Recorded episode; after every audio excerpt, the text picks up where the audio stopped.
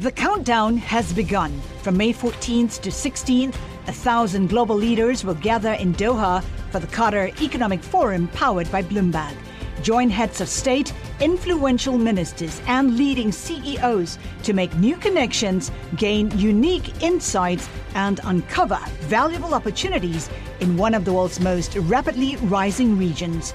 Request your invite for this exclusive event at QatarEconomicForum.com.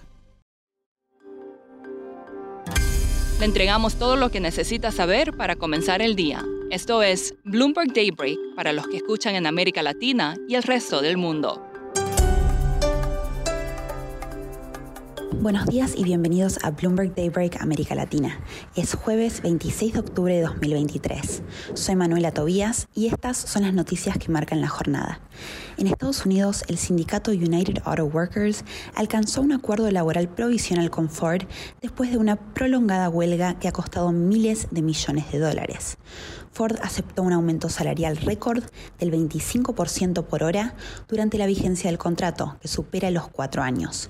La inyección de una prima de guerra en el mercado de futuros del petróleo no ha impedido que caigan los precios de barriles físicos. El crudo dulce se habría desplomado en los últimos días ante la disminución de las ganancias de las refinerías y los elevados costos de flete. En otras noticias corporativas, Ted Pick será el nuevo director ejecutivo de Morgan Stanley el primero de enero sucediendo a James Gorman.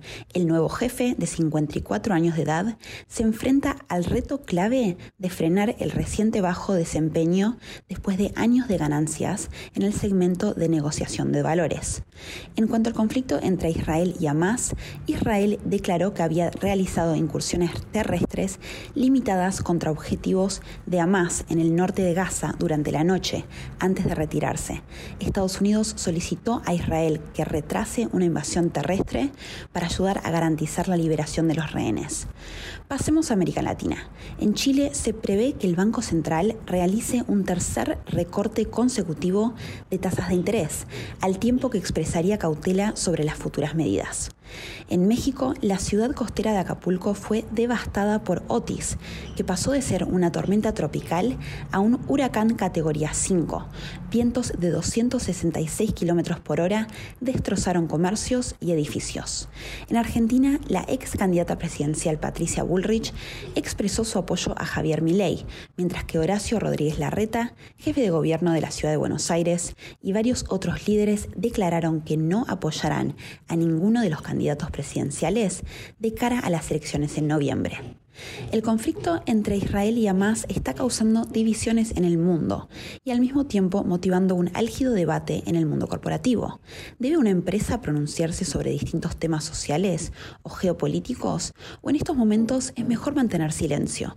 Daniela Sirtori Cortina es periodista de Bloomberg News en Nueva York y escribió un reportaje sobre este tema y acá nos cuenta más.